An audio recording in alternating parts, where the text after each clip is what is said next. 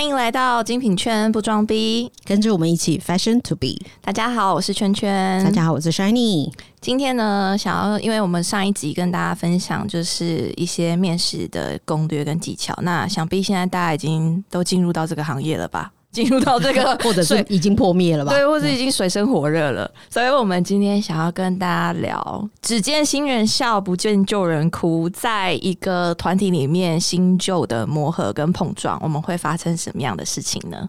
对，那我们今天一样一样，非常的荣幸再次邀请到 Amanda，耶！大家好。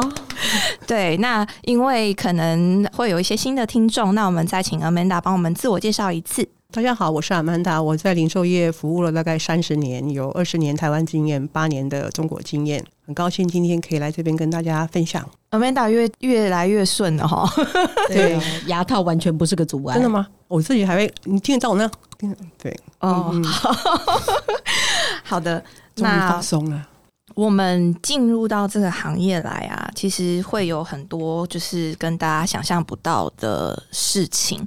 那我们先请 Shiny 来跟我们大家说一下，说，哎，其实我们进入到这个行业，我们还要做哪些事情？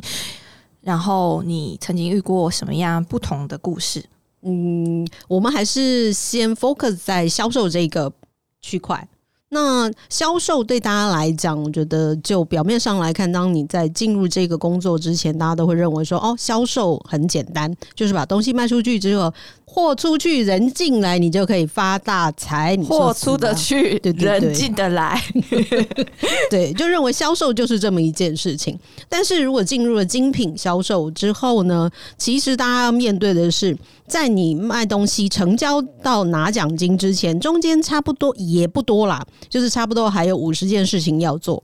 哪五十件？就是呢，先要上课，就是新人训练嘛，然后接下来上商品课啊，系统的课程，然后 team building 补货，要换陈列、化妆、整理仪容、烫制服、清制鞋、清理现场、进货、拆货、对数量、对细项、确认商品的状态，还要做一些小加工嘛，就是有一些什么线头啊，怎么脱胶啊，或者是说要贴标啊这样子。那在某一些品牌，可能它的系统没有非常完善，所以你还要把这个商品自己去入系统，然后要贴条码上防盗。后面才会要开始归陈列啊，归仓整理新货进来之后，那所有已有的那些库存，我们再再重新整理一次仓库嘛，对不对？然后再来新货到要发群组跟大家讲说今天进了什么东西，然后中间还要回报差异，说哦本来应该是进三双，结果只进了两双，然后还要跟呃办公室说啊那有进货有差哦，这样子或者进货状态有问题哦，所以要回报瑕疵嘛。然后接下来呢？回报了这些之后，那第一件事情就是会被骂，就说：“哎，为什么又会有这些东西？”那其实有时候大家都只会觉得说：“啊，为什么总公司要出这样的货给我们？”这样子，然后中间哪会碰到，就是说：“哦，可能客人会拿来维修，拿来维修之后，你又再被骂一次，然后还要问你说：‘这个是你的问题，不是我的问题，所以应该你付钱，不是我付钱。’这样子，然后不然就接下来可能要订零件呐，然后再跟师傅确认说：‘那这个报价是怎么样？’这样子，然后再回报给客人。所以差不多到这边，我觉得大家听到这里已经累了。对，我在想，刚刚大家都有记得吗？还是已经 睡着了？所以呢，这边跟大家分享了其中的一半，我们可能要做的事情，就是在卖东西成交到你拿到奖金之前，货出去之后，还要经过一小小的流程，你钱才会进来。嗯，其实这个过程当中，我们就是简单的把它拆解，其实就是在销售本业上面跟店务处理上面，其实是我们在店铺的营运上面最大的两块。那我们其实我不知道两位就是新进人员的训练上面，你们有没有什么样的想法？因为我这样说好了，我以我自己个人的实物。跟实战经验，我一直一直一直，其实有点不太认同传统的销售训练。我的不太认同是指说，其实你会发现，大部分各大品牌的销售训练都是从商品知识开始。品牌故事，对你怎么样从就是商品知识开始，就是说，哎，商品知识，然后你要怎么样去做销售，然后怎样怎样之类的，比如说怎么样讲故事，怎么样认识品牌文化之类的开始。然后第二个阶段呢，它开始才会是可能你的店务上面的学习。可是其实我自己在这十年的过程当中啊，我的训练跟操作，我其实是反过来的。我其实一刚开始，因为就像我之前所分享的，其实我一刚开始我最去打工的行业就是去 Zara 嘛，我就是真的是去做女工。但是我在 Zara 这件店铺啊，或者是说在这个快时尚的领域当中，我理解到一件事情：Zara 之所以可以这么的成功，可以运作的这么好，就是因为他们有强大的店务。的能力、处理能力跟系统，所以其实我觉得这一份工作跟这份履历，让我进入到奢侈品行业的时候，其实我觉得是给我一个超级无敌大的帮助。就是我在学习电务上面，我变得比别人有更敏锐的反应，或者是我比别人更有逻辑的知道说为什么这个是这样子处理的。所以其实。我自己在这十年当中，我遇到不管什么样的品牌的教育训练，都是从商品知识开始。这件事情其实是我一直以来都很不认同的。你们两位也是跟我一样的想法吗？还是说你们有不同的想法？我有不同的想法，因为我觉得说训练手册是要有的，但是不同的时期有不同的作战方式。譬如说，这个新人刚进来的时候，刚好是换季。换季折扣最忙的时候会有活动档期，他不可能去让他去上课啊，学这些有的没有的。所以我觉得不同的时期，像这样的时候，应该是要让他先他进入这个环境之后，他应该要快速的知道整个的环境位置，他能够现在能够做的是什么，就是包装拿货。他应该从这个去学习，然后剩下的时间才慢慢去走这些所谓的我们刚刚提到的一些比较制式化的这些学习 SOP。可是如果在正常一个很稳定的时期的时候，当然，我会认同，我也会希望每个员工可以进到这种精品。他要感受的是环境氛围、企业文化带给他的冲击，跟别人不一样，所以他可以循序渐进，按照公司的这些这些流程，先从公司的文化啦、品牌历史啊慢慢去走。可是，如果是你在作战时期进来，那他要学东西就不是这个。那我觉得。但是我也是比较认同，就是说一进来就让他先忙个一两天，可以先感受到你真的在工作的氛围是什么。如果一开始完全只是在学习这些正常的流程的话，他前面的一个月、两个月，他会觉得是很无聊的。他的当初进来的梦想就是讲他店铺里面跟别人有互动嘛，所以我比较赞成就是说。换个方式，用不同的时期去训练你的员工，那你有个很好的学习手册，知道你什么时候已经学了什么，什么东西还没学，然后你学过的东西已经离离开你多久了？一个月了，两个月，你是不是应该去做一个复习？我比较建议就是说，在新进员工进来的时候，有个学习手册，然后按照不同的时期去切入，去教导跟引导他。那最好有一个明确的 coach，他的教练。他有什么问题可以问他，而不是每个人都去问。到时候他问出来得到答案，因为经过解读是不一样的。啊，我比较建议是这样的做法。Shiny 呢？我觉得新人进来的时期是一个考量点，还有一个就是人力配置。因为在呃，如果说人力很精简的店上的话。你进来一定要让你马上去熟悉商品的系列，你才能够立刻投入某一个程度的作战。就是客人今天进来看到你，他也不会知道你到底是新人还是怎么样，反正你就是一个 sales 站在那边嘛。那我问问题，应该就是可以回答嘛。所以你最起码可以告诉我说啊，什么系列有没有货等等之类的。那所以我觉得基本的商品知识在前期做一些基本商品知识训练，我觉得没有什么。嗯，顺序上的差别啦，没有说一定要是什么先什么后这样子。但是如果说啊，这一家店的人员组成是很完整，就是比方说你一般可能有五六个人，那你可能就会有一两个是可以耍废，诶，不能说耍废，就是可以是废人，还是那句话。就是你可以成为一个废人，就是你可以在旁边做协助的角色。当别的哥哥姐姐在卖东西的时候，你可以协助做店务。那这个时候的话，就是你可以以店入为最先学习的一个切入点，我觉得没有问题。但是如果说今天当班只有一个那种早二晚二的，那你就很有可能配碰到说这一班只有你们两个人，你就必须要去回答客人的问题了。这样子，因为我我觉得是说，简单的来说，其实是从不同的观点来看这件事情。就第一个是店铺的组成，你的组织的大小；第二个是你进入的时期。嗯，关键是你要怎么样的去做配置，会比较让你可以在这个接下来日子过得比较好。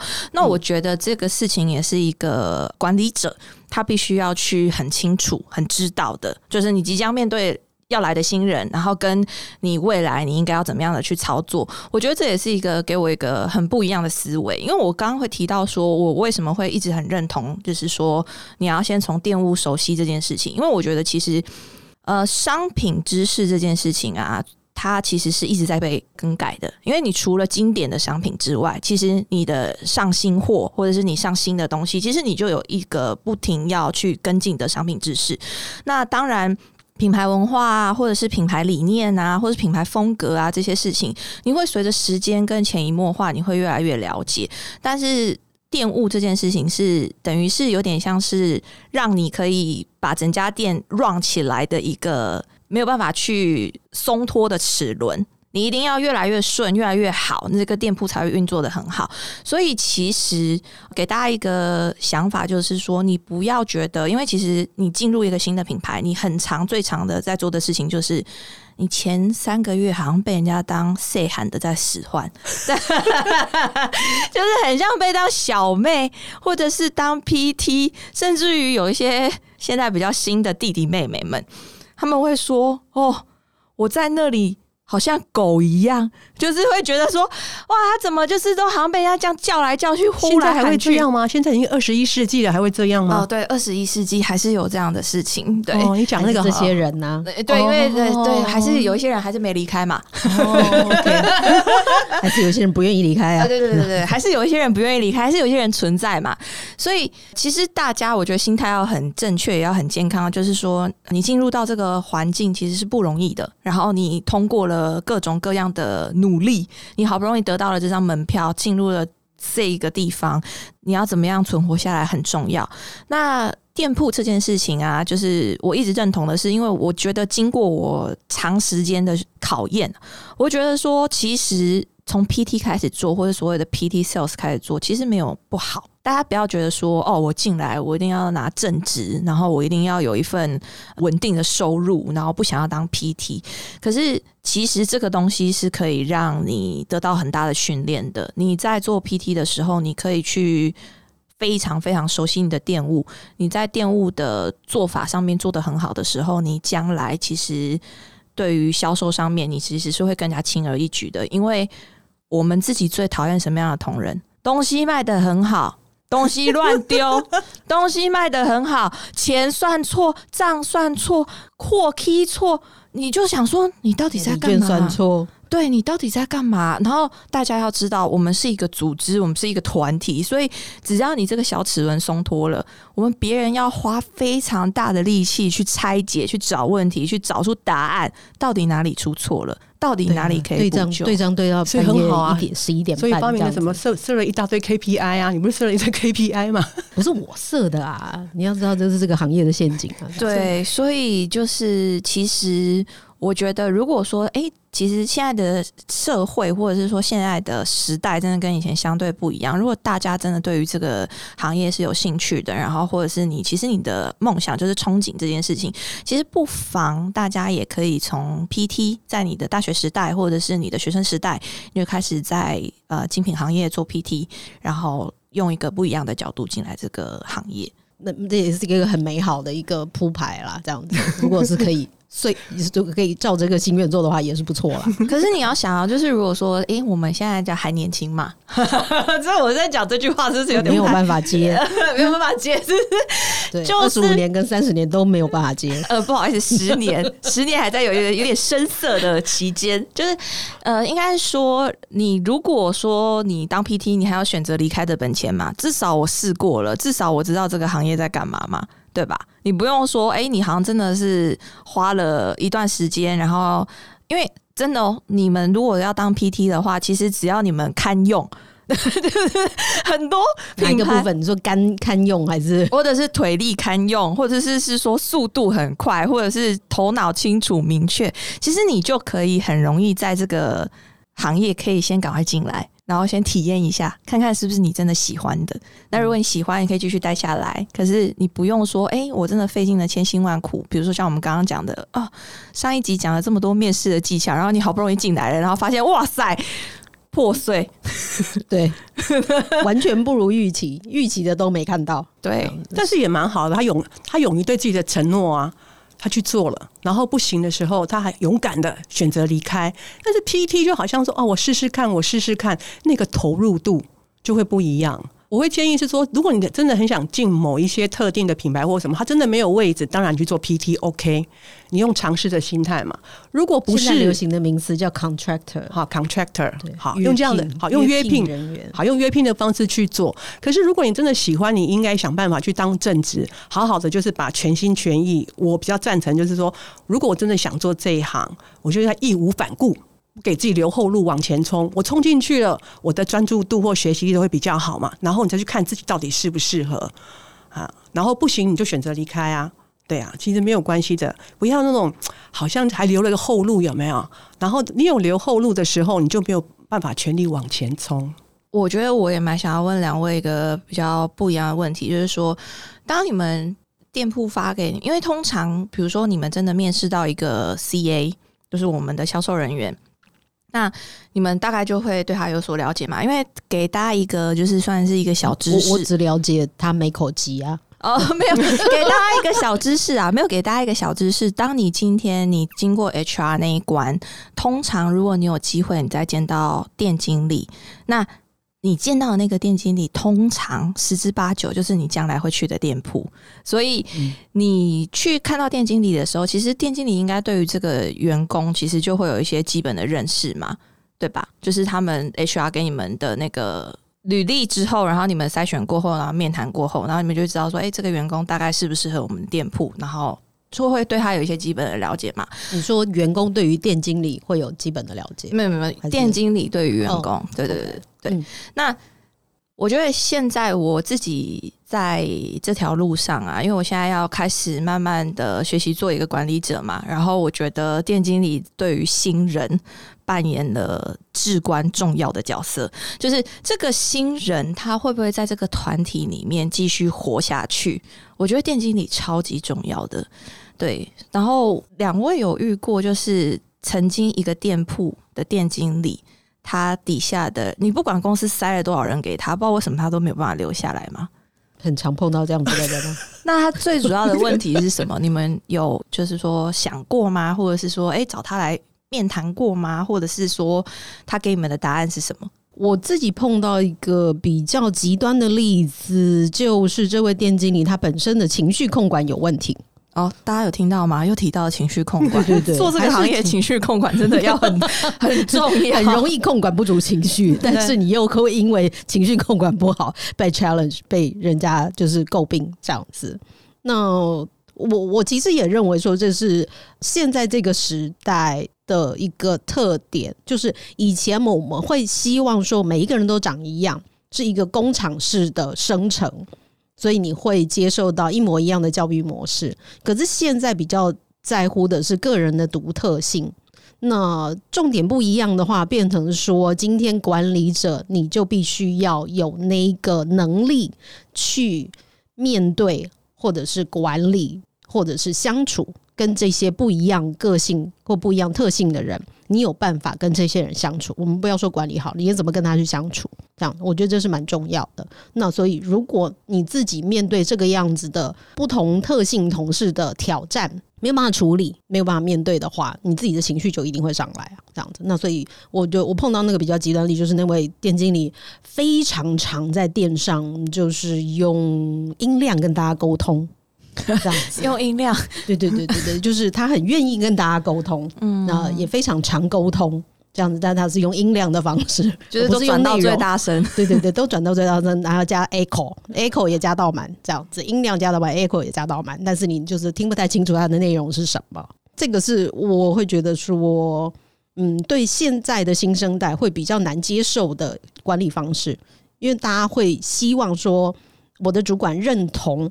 我的独特性，认同我用我自己的方式对这家店贡献，但是同仁们当然还是要在公司的基本规范架构、游戏规则当中来游走。但是我觉得这一点还是蛮重要的啦。这个真的是我觉得很重要的观点，就是说你的情绪，或者是说你的思维，你到底想要带领什么样的团队，会决定的就是。你你的组成，但我就是有点想要分享的是说，我曾经遇到一个店经理的思维，他是这样，就是说他觉得哦，我们店铺就是这样，我们品牌就是这样，你来，你就是要配合我们，你就要是要适应我们。如果你不行，你就离开。所以导致于他底下的人员一直不停的在流失。可是这也让我意识到一件事情，就是说时代真的不同了。也许以前十年前、十五年前，你可以用这种方式来带团队，可是现在的时代跟现在的世代，你没办法用这种方式。诶，因为我觉得差异性也是，就是工作的方式跟内容其实一直在演变嘛。那以前的这一些管理者，他们并不是受过管理训练出来的。就是我们在讲说这些十年前、二十年前的管理者，他大部分都是因为哦，我今天业绩很好，所以我今天升主任哦，啊，然后我就升副理哦，啊，然后我就升店经理哦，所以他是因为业绩好被拉上来。那拉上来之后，其实他并没有受过相关的管理训练，不管是管人管店，他都没有受过这样的训练。可是他就必须要投入做这个样子的工作，所以相对应的配套他都没有得到协助。所以才会出现像这个样子的管理模式。因为我以前也是被姐姐火上来啦，你会听到这些人常常在讲，人家我们以前都嘛怎样怎样怎样，那为什么现在小孩都不经骂？现在只是草莓族，现在人都不听人家讲，现在人都教不动那个样子，你就会一直听到重重复的这些跳针的话，这样子。对我真的很常听到我身边的朋友，他们现在是可能店上的一级主管或者是店经理之类的，他们最常讲这句话。然后我最常分享的就是，你不要再用以前。我们都是怎么样？这句话来教育现在的小孩，我觉得现在的小孩子真的不吃这套。哎，Amanda 对对对对，我听一下这位以前的主管哦，因为我我而且 Amanda 是高阶，我自己看到的是说，因为有时候主管情绪的问题是来自于更高的主管给他更大的压力，他没有个出口。就刚刚你提到的，没有配套的措施去协助他或辅助他。如果刚刚刚你讲的那位那位那位那位店主管，他还是用这样的方式去，你来你要 fit 我的文化。那我觉得今天他最大的问题是他的主管出了问题，而不是他的主管没有发现他有什么样的问题，或者去提升这样的主管，让他更往上走。所以我们会发生问题的时候，是情况其实不单单只是这个店主管的问题。我觉得最高上面的问题，他丢下来的压力或责任或者疏通，其实没有做好。当这个主管是一个老，更他又是个老派的方式升上来的主管的时候，他其实没有情绪是没有出口的。他的技巧方式也没有改变，他以前就只会这一套啊，你怎么可以要求他别的？对啊，所以这整个问题发生其实都在这个公司。然后所以就在说那个公司应该要检讨一下喽。你知道我们就是在说你哦。对，然后我还想讲一个，就是说我们常常要去找一份工作，我们想去这个品牌、这个公司，都是因为这个品牌、这个公司它的光环我进去了。可是你下面有员工走的时候，你今天说员工是因为人。因为他的他的主管而走的，这个其实对我来讲也不太负责任。主管的问题其实不是真的他个人的问题。他们常讲说，员工离开的原因是什么，都是因为他的主管。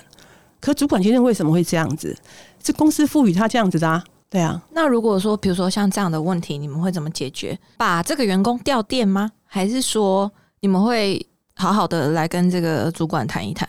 我刚刚提的那个例子，是我跟那个主管做了三个月的考核，就是我们设了一些目标，希望他有所调整。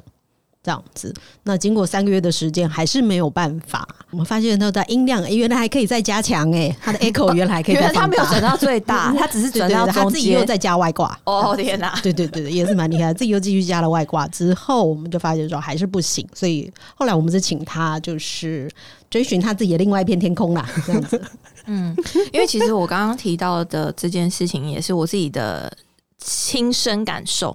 我觉得，因为我从第一个东家跨到第二个东家的时候，其实我觉得我当时遇到了一个超级无敌棒的店经理，超级无敌棒。然后我也是从现在开始要慢慢变成管理者的时候，我从我那个店经理身上学到的，就是我自己当时在做新人的时候，其实新人是很辛苦的，因为你要学东西，然后你还要去适应这个环境，然后你还要去跟好像不是跟你同一边的人一起相处。因为你知道吗？就是你进到一个环境，然后就说哇，天哪，他们全部都是一国的，我我跟他们都没关系。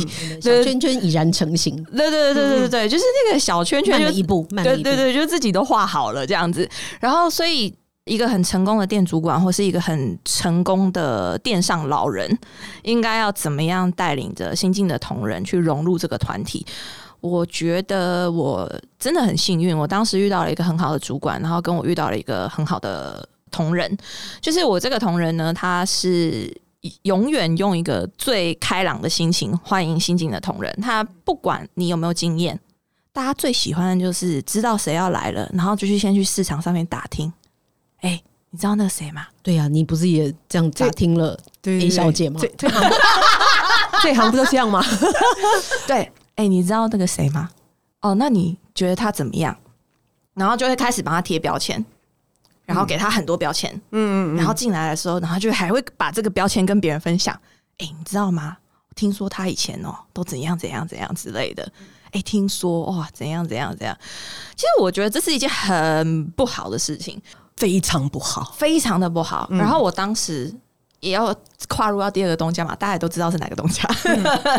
可是你这样讲的都是坏的标签呐，搞不好也有一些好的标签的。虽然本人的标签叫鬼见愁啦，就是我就是也 也是被贴了很多标签。可是真的要跟大家说，不管你今天你在一个店铺，或是你即将要加入一个店铺，或者是你要即将加入一个新的公司，其实人真的都是要相处的。嗯，千万不要去听别人怎么说这个人。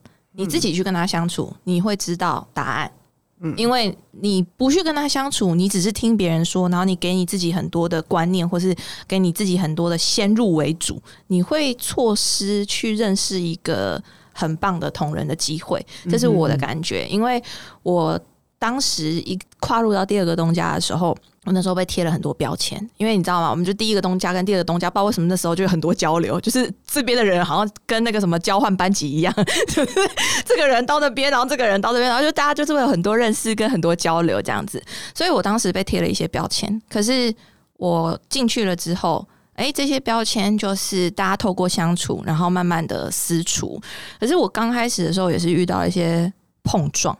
就是我从一个比较相对小的店铺到一个很大的店铺，然后我突然间我有点不知道我要怎么跟这么多人相处。我怎么好像原本是一个小家庭，然后突然就被丢到一个大家族，不觉得很棒吗？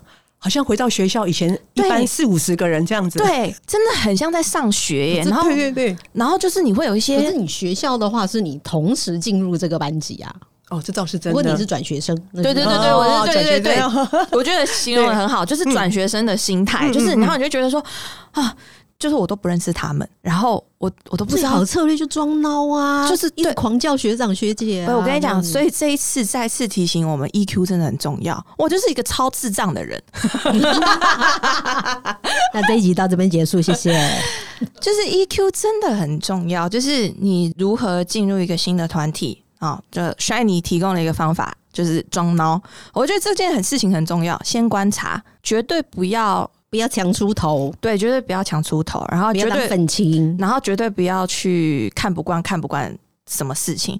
因为我其实也是从书上上面得到一个学习，我觉得讲的蛮好的。他说，今天一个文化它之所以会长久存在，一定有它存在的道理。你何不试着先去理解，再去看你可以怎么样改革？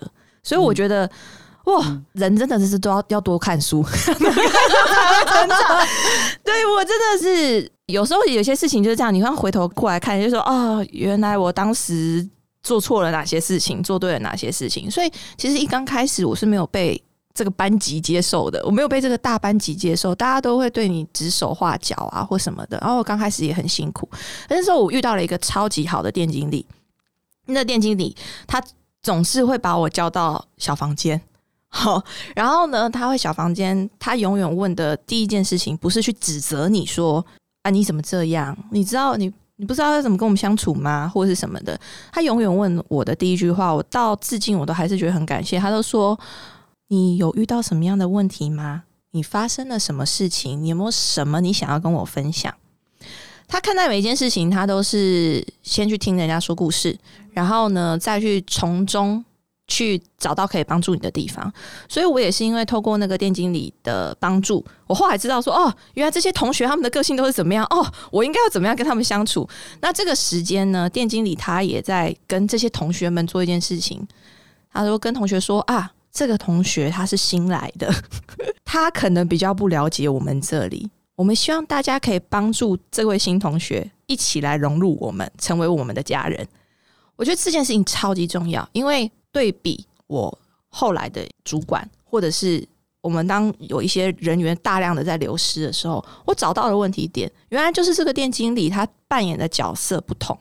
我们后来有一段时间，这个店铺有大量的人员流失，哎，人都待不住，哎，不知道为什么，好像有魔咒一样，哎，大概一个月就阵亡，三个月就阵亡，风水不好，哎，对，然后你也不知道到底是怎么回事，然后呢，结果后来直到我自己真的离开，或者是我自己真的去感受的时候，我发现哦，原来有一个这么大的差异，因为我们后来的主管就是他们不听新人讲话，他们只听旧人说话。因为对比认识的程度嘛，会觉得说，哦，我才认识你没多久，我听你讲，好像，嗯，不是，我那个同事好像不是这样，然后我就去听旧的同事说，可是听了旧的同事说，他就说，哦，对啊，对啊，现在新人怎么都那么难带，现在新人怎么都那么难教，可是殊不知，其实这个问题点就像上次阿曼达分享的故事啊，一个主管或是一个人，他可能会在你的面前扮演着不同的样貌，所以你其实不知道事情到底发生的本质是什么。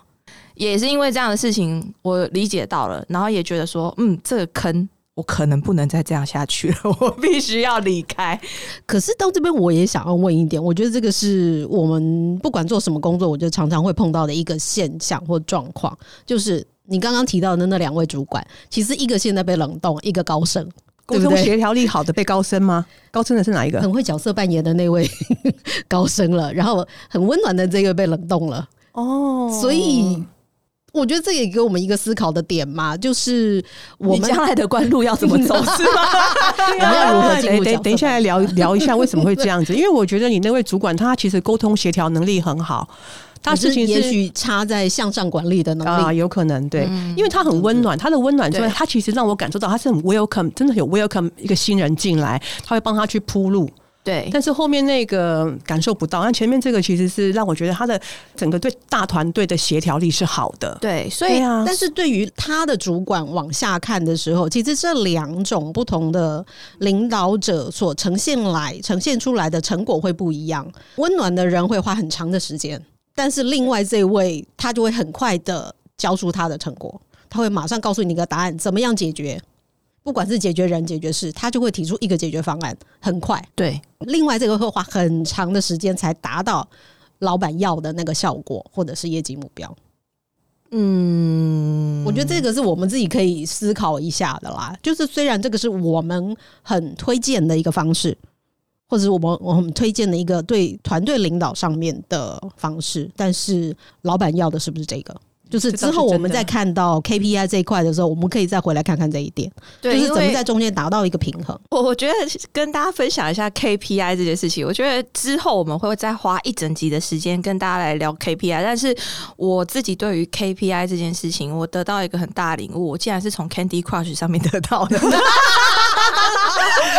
吗？好有趣哦！你知道吗？其实这个东西已经很少人在玩了。我也不知道为什么某一天。我要在做珠宝展的前一天，我就下载了这个游戏，然后可能 maybe 我觉得那个珠宝长得很像 Candy Crush 吧，然后我就我就开始在做这件事情，然后呢，我就一直把这个游戏存在我的手机里面，然后当成一个舒压的工具。但我后来发现呢，这件事情让我意识到一件事情，就是了解目标，就是像刚甩你说的，究竟你的老板要的东西是什么，你的目标是什么？因为你知道吗？Candy，你不要破梗破太多。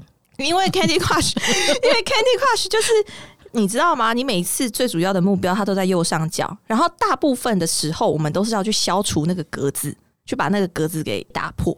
可是有时候你就是会很盲目的玩，就是你到了下一关的时候，你就会觉得说：“哦，我还是要就是把那个格子给打破。”可是殊不知，他那一关他的目标是可能你要把蓝色的那个球球给消掉。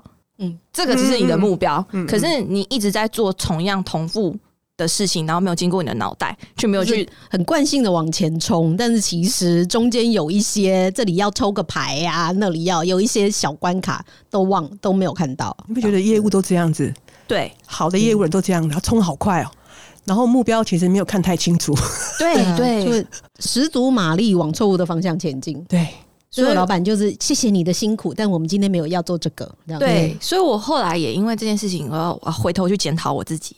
就是说，哦，原来我在这条道路上面，我还要怎么样去精进？我一直在搞不清楚方向，我应该要先搞清楚我的方向，认清我的目标，我才知道我应该要怎么样继续往上走，或者是继续往前走。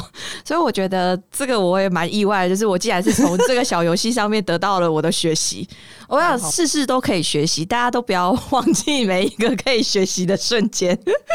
所以其实就是一个比较向上管理的老板，他对于人员上面的管理上面可能就。相对的比较没有那么多，可是这要怎么去做调整？如果今天你们是在上位者，你们发现了这样的问题，像 Shiny 说，他后来就是跟那个主管做了三个月的考核，最后只能放风飞，因为发现改变不了。嗯哼，那一般来讲，我也会这样，就是手把手带嘛。因为有时候他因为他技巧技能不足，他可能没有发现自己的问题，因为很多时候自己的问题自己是看不到的，所以要透过别人来告诉他。可是这个人。旁边的人可能也没有一定的效力，可能他的主管或者更高的主管在某些切面点去告诉他，然后给他一些相关的技能跟技巧。那同样的也会给他一个时间去改善。如果他改善不了，那。当然要看情况啊，因为可能就配给他一个不同的管理者，两个一起搭。因为之前带的店比较大嘛，你可能主管虽然主管是一个，可是你可能一个主一个副，负责可能就是负责人事或什么，然后主的主要冲业绩去缓和这个情况。如果没办法的话，如果他真的情绪管理真的有很大的问题，或者我相信啦，就是说他应该是不懂得该如何去做。如果我们给了他技巧，他不愿意去学，还是这样的话，他只能请他走了。因为很多时候，其实我们坐到那个位置的时候，是没有人教他，或者没有人提醒他。那他自己也在这个忙碌中，他进入一个企业文化做久了，他也一直在追逐他的目标，他忽略了自己也要有自己个人目标的成长。好，所以我觉得像这样的员工的话，一般来讲，我们会给他一点课程，然后自己去带他教他。如果不行的话，最后最后才会请他走，因为我们也不想要一个好的员工随便离开了。嗯，所以 Amanda 也是一个很温暖的人哎。嗯，应该就是说看起来是啦，他是铁血的教育，就我这个这个职场上看到的，很多时候都是因为他们没有被训练、被教育，或者是上面的人没有给他一些提升跟成长，然后一味的要求。你会发现，当你从 sales 做到主管之后，你当个大主管之后，老板就认为你什么都会，公司给你的训练或者要求应该什么都会。哎，那我有个问题，就是像我们刚刚一刚开始我们提到标签这件事情嘛。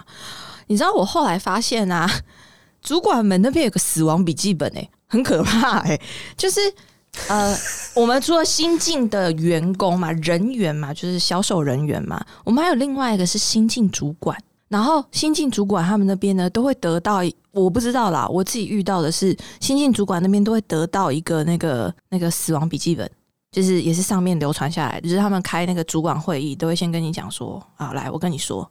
这个 A 要注意，哎，对，你要注意他，要小心他情绪控管有问题啊。这个 B，然后呢，他业绩不行，怎样？就是开始会给员工贴标签。可是我后来知道这件事情之后，我觉得好可怕哎，我不喜欢哎。你不喜欢是因为你是被贴标签的那个人，不是？就是说我不喜欢的原因是因为我就是像我的认知觉得，我觉得今天我听到外面的闲言闲语，可是都不及我自己亲自去认识你。所以人为什么不能有被改变的机会？他今天也许要面对 A。我真的做的很不好，但逼我想要重新做人啊，为什么不可以？你有没有想过，其实那个不是说是死亡笔记本，事实上搞不好就只是一个交接嘛。就像我刚进到公司，我有五百个员工啊。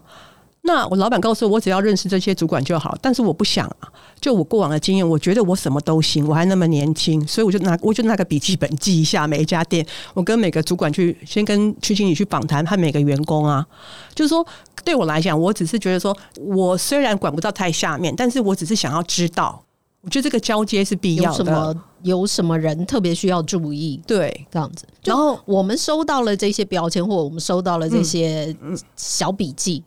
不见得它会对我们的判断造成多大的影响，对，它会是一个参考，对，可能我要特别注意某个部分，但是它会不会是我的结论也不一定。那我觉得，也许你碰到的状况是正好，它就成为了结论，或者它成为一个很根深蒂固、难以抹灭的印象。嗯，所以你才会对这件事情那么反感。对，但是你接下来就是要写笔记本的那个人。对啊，对啊，对啊，因为你要可能 会得到一个死亡笔记本。对啊，因为你要去解读讯，看你怎么去解读讯息嘛。像我透过这个过程，其实我就发现，我哪我的六个区经理里面，哪一个对他的对他的员工是了解，哪个是不了解的，是这样子。那就好像。刚到一个地方，我也会写这样的笔记，因为我想要认识每一个人，所以我用我的方式去知道每个人的优缺点，就看你怎么去表达啦。但是如果把它讲成死亡笔记本，好像就真的贴标签呐。可是我们换个方式去讲，其实每个人都要有自己的工作手札嘛、手记嘛。你要了解、认识，不只是工作，还有环境，还有目前的一些状况，帮助你很快的进入这个团队，这个是必要的。嗯，大家有没有听出来？这就是三十年的功力 不一样。你看，真的很棒，因为就是一个不同的分享。我觉得这个观点也会让我有一些不同的成长啦。因为我觉得。对，我之前都觉得它是死亡笔记本，而且我拿到一个资讯，看你怎么利用。对对对，而且你要有识别的能力，就是跟你现在在看一些假新闻一样，对，你要有一些识别的能力，就是你要知道这个东西对你来讲到底是一个正确的资讯，你可以去使用呢，还是它其实是一个你不需要去在意的？对啊，而且我觉得就是说用正面的语言去叙述它嘛。如果你现在带个团队有五十个人，你之后这个店要交给别人的时候，你的交接应该不会只是。你要去接别人的店，应该不是只是接一下有哪些东西吧？员工的状况啊、表现啊，你也会希望不是自己去看报表看到、看 KPI 看到的嘛？你应该想看到一些可能更人性化的一面。你那那个部分可能就要透过前主管的交接者给你的一些基本的讯息嘛。嗯，那你们有没有曾经应该你们会有这样的经验，就是你们遇到店上老人哦，这个 A 姐她在这个品牌哇做了十五年、二十年。可是 A 姐很难被改变，那你们要怎么样去适应这样的员工，或是要怎么样让这个员工可以符合你们的期待？我觉得年数不是症结点，是在于这个人在店上扮演的角色。嗯，他不一定要到十五年或二十年才有这个样子的一个分量，这样子，或者是说我刚刚提到的那个比较特别的那位店经理，其实他在我接手的时候，其实他也在带这家店带一年而已。就可以音浪非常强，嗯，把所有人都震到地上这样子，嗯，所以我我不觉得时间长短是一个症结啦。那你们要怎么样？就是比如说，因为刚加入嘛，可是你遇到了像这样子，有一点点像是根深蒂固、有点难被改变的人，那你们要怎么样让他做的是符合你们的期待，或者是说符合你们的要求？好，我有两个经验，那我讲一个就好了。我怕时间的关系，我讲一个。台湾的，我之前就是有个团队也是很大，那个旗舰店里面大概会有三四个员工。那个店主管是一个在这个品牌也做了超过十年、十五年以上，年纪跟我差不多，但他在那个品牌做的比我久。那他有他的骄傲跟坚持。那对于一个我这样的新人进到这样的环境，还当他的主管，其实我要带他或改变他，我也意识到有困难的，因为他的说话的方式是很简洁的，我可以感受到他在拒绝我。但我回头一想，就像刚开始，我们到任何地方都要先装傻、装白痴，所以我也不把这个放在心上。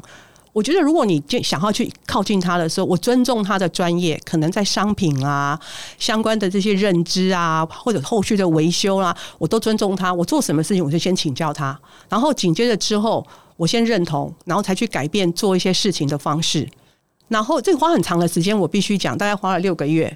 那中间也曾经发生过一件事情，还让他认定了我，因为其实不容易。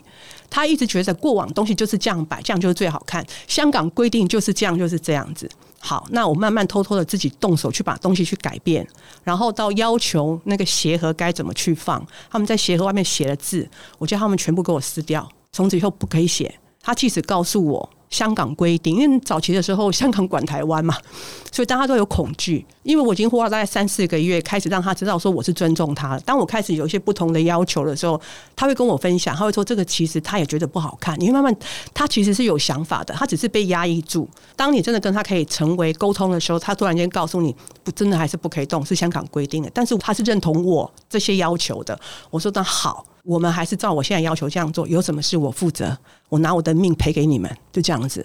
在这个过程里面，我们走了大概六个多月之后，他开始认同我。我忽然感受到，就是说，当你碰到到后来，我们后来工作了也快快十年吧，他对我都很尊重，而且他很多东西，我们真的开始会变成互相讨论。我想讲的是说，其实你面对真的这么资深、这么这么固执的人，还是可以被软化的，因为你要先认同他，承认他。然后你再慢慢加入你，因为他也想改变呢。他不是不想改变，他只是不了解我，他也不了解这改变带来的危机是什么。那你要花点时间去带他。如果我还想用它，我自己很感动的是，这个过程里面带给我的是说，我们对每一个做很久的人，先给先给予认同，然后花点时间陪伴，之后确实是可以改变的。嗯，所以其实带领新进的销售同仁跟新进的主管，其实是非常截然不同的面相。但是我也想要呼应一下，就是我们第一集在聊到的，就是说哪一些特质的人适合这个行业。那其实我觉得阿曼达刚刚讲的也是呼应到最前面讲的，持一个 open mind 来面对所有的状况，还有包括你收到的资讯，还有正向，包括收到的死亡笔记本，对，这样子。对，因为你看，像我刚刚那个用词就有点点负面，死亡笔记本。就是因为你是被砍掉那个呃，不是，不能这么说。没关系啦，我刚进的品牌的时候，我有个生死簿，我叫生死簿，一样的意思吧？小本本，一样一样的意思吧？对对对，他们都有在我的名单上有没批的。对对对，所以就是大家其实在这个行业里面，就是不管你是新进的同仁，或者是你是新进的主管，或者是你先加入了一个不一样的公司。就是永远都不要忘记自己的心态是必须要是很正面的，所以今天非常非常的感谢 Amanda 跟我们分享她非常丰富的管理经验，然后如何从这个角度，然后带领新进的员工跟主管。往更好的道路前进，我们非常感谢 Amanda，谢谢，谢谢。然后，如果之后大家对我们有任何的问题的话，都欢迎大家可以透过 IG 的账号底线 Fashion to be 底线私讯留言给我们，这样你们就有机会把你们想要知道的故事录制成节目哦。也欢迎大家在 Apple Podcast 上面帮我们留下五星好评。我们下次再见，谢谢，拜拜。